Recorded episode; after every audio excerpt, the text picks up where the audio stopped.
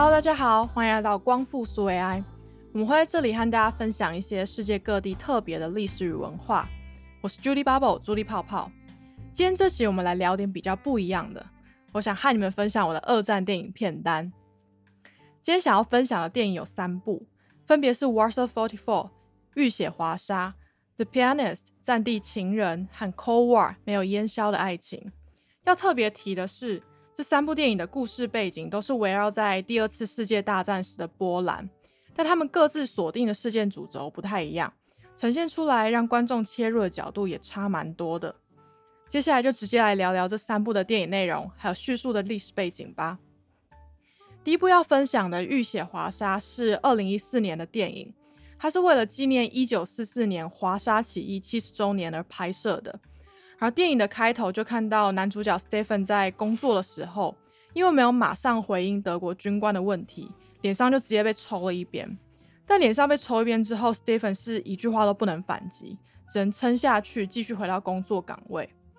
因为在一九四四年的时候，波兰已经被纳粹德国占领了。在纳粹人的眼里，日耳曼人是血统最高尚的民族，而波兰人属于的斯拉夫民族则是下等公民。所以被占领国家的波兰人，在他们眼里就是很低等的奴隶。所以德国占领波兰的时候，德军对待波兰平民的方式也是非常差劲、非常残忍的。接着电影就演到男主角加入了波兰救国军，那他身边一起加入救国军的年轻人，其实也都是没有军事训练背景的普通波兰人。那波兰百姓会想要成立这支救国军，是因为那时候的波兰虽然被德国控制。但苏联的红军已经从东边开始攻进来了，波兰百姓就希望可以趁着这个机会，在苏联还没有完全打退德军之前，先自己解放自己的国家，这样他们在战争结束之后，就可以把波兰的主权留给自己人，而不是拱手让给表面上说好像要帮助他们解放的苏联共产党。接着电影就演到了苏联军队攻进华沙附近一个小镇奥诺沃的画面。男主角和他救国军的伙伴们接到这个消息，就说就决定是时候了，呃，纳粹要逃跑了，我们救国军应该要正式起义了。他们就先去偷袭华沙市区某一个德军的据点，虽然过程中死了一些伙伴，但也杀了蛮多的德国军人，甚至是还有把被囚禁在据点里面的超多犹太人都救了出来。结果晚上救国军本要庆祝这第一场偷袭的胜利，却被德国的侦察兵反将了一军，然后又死了不少人。到这边，波兰救国军和德军的战争就算是真的开打了。那在华沙市区打了两天之后，男主角就因为受伤，所以跑回自己家里躲起来。结果隔天他起床往街上一看，竟然就很不巧的直接目击了德军把没有参加起义的平民百姓哦抓起来一个一个枪毙的画面。然后他妈妈和弟弟也在那个行列里面，所以他是直接目睹了自己的亲人被德国人从前额扣扳机的画面。就因为受不了打击，男主角就直接变成一个精神恍惚的人。因为精神恍惚没办法参加作战，所以男主角几乎算是被救国军的伙伴抛弃了。不过还是有一个叫安娜的女生，她死活都要带着意识恍惚的男主角一起逃跑。后来才有发展出这部悲惨电影里面的一点点罗曼史。后来很大段的电影情节都是德军如何无所不用其极的要杀华沙市民。像是他们会往充满逃难人潮地下道扔手榴弹什么的，反正德国军人就是不分青红皂白的，连百姓都不愿意放过。接着就演到了德军把华沙通向外面城市的主要大桥纷纷炸毁的画面。这边就是演出为什么我们现在去波兰华沙，你可能会觉得，哎，整座城市好像没有什么历史古迹。那是因为希特勒下令执行的焦土战略。当时希特勒就觉得，跟波兰起义军好像打得蛮腻了。而且感觉苏联迟早都会攻下华沙，所以希特勒就决定，就算今天这个城市要被苏联拿走，也要让苏联拿到是一个什么都不剩的废墟。所以希特勒就下令要很有系统的炸毁这个城市。那在接下来短短的一个月内，德军就毁掉了华沙百分之八十五的建筑。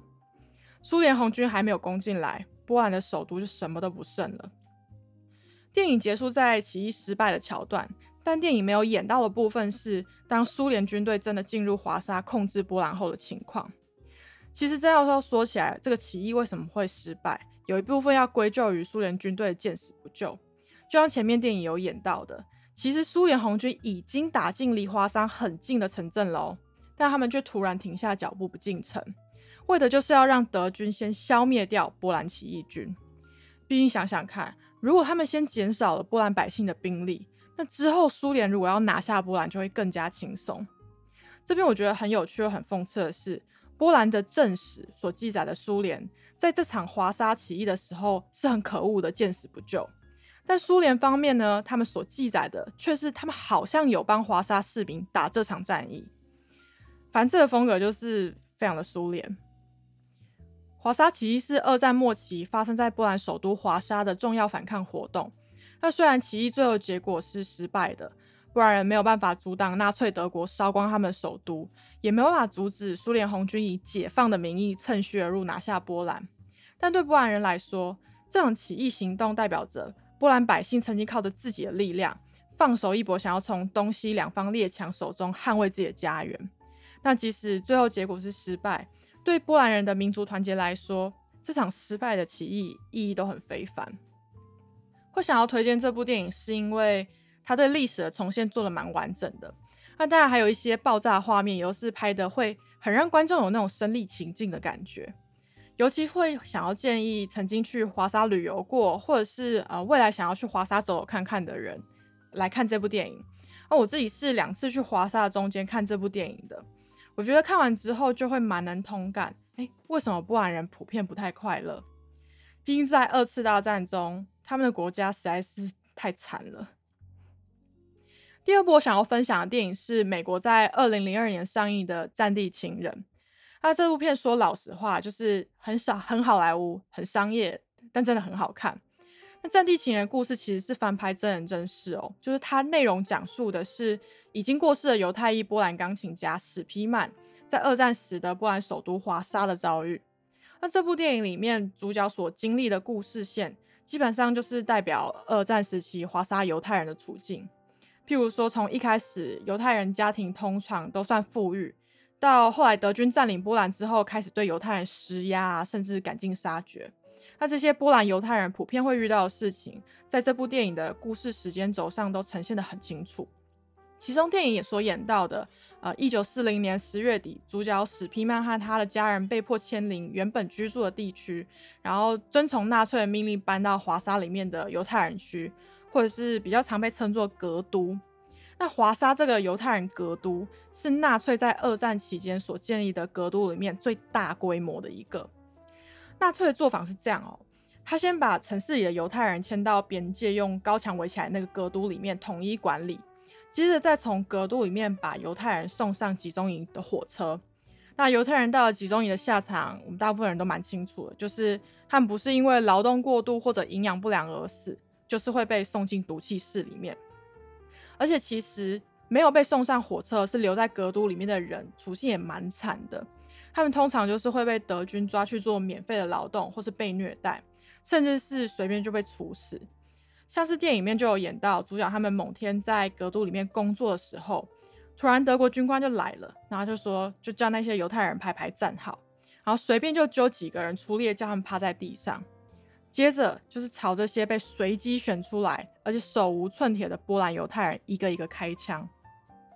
后来男主角是有成功的从格都里面逃了出来，然后他就躲到了一个之前认识他的波兰夫妇家里面。那这边也有简单带到了我在刚刚讲第一部电影时所说到的华沙起义的部分，然后还有华沙被呃德军炮火铲平的画面。那在城市被炸光之后。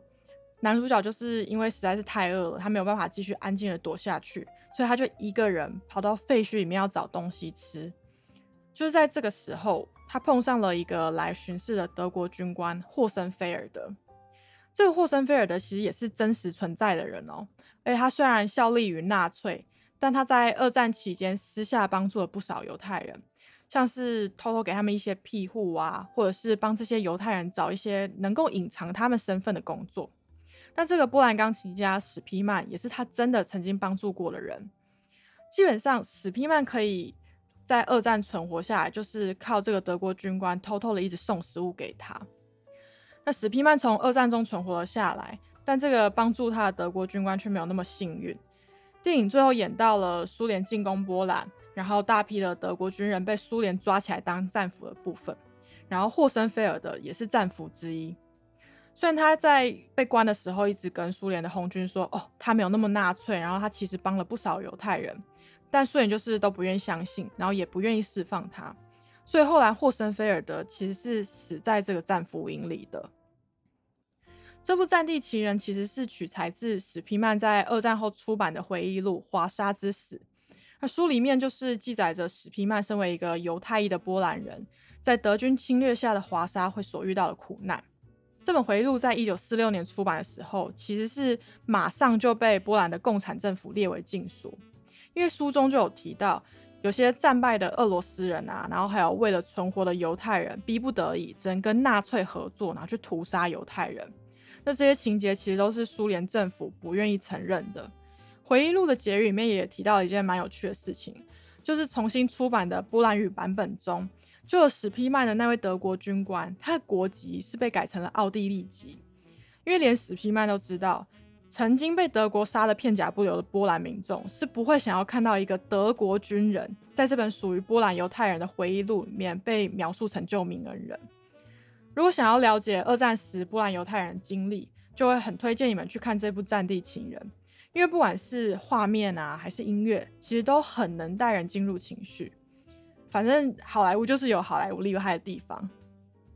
第三部想要来分享台湾二零一八年也上映过的电影《没有烟硝的爱情》，那这是一部波兰拍的二战电影。